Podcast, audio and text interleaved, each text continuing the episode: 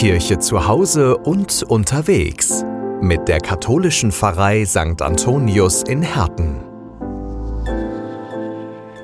Papa, ich hab Hunger. Mehrmals am Tag höre ich diesen Satz von meinen Kindern. Nach dem Aufstehen, mittags und abends. Kenne ich auch aus meinem Leben, dass ich etwas essen möchte. Ich kann mir dann mal eben was machen. Anders ist es bei Jesus. Er ist über 40 Tage in der Wüste und fastet. Eine ganz schön lange Zeit, aber man merkt es ihm nicht direkt an.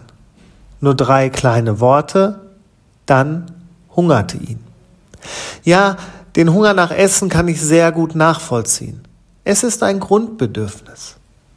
Vielleicht hungert Jesus aber auch nach etwas anderem?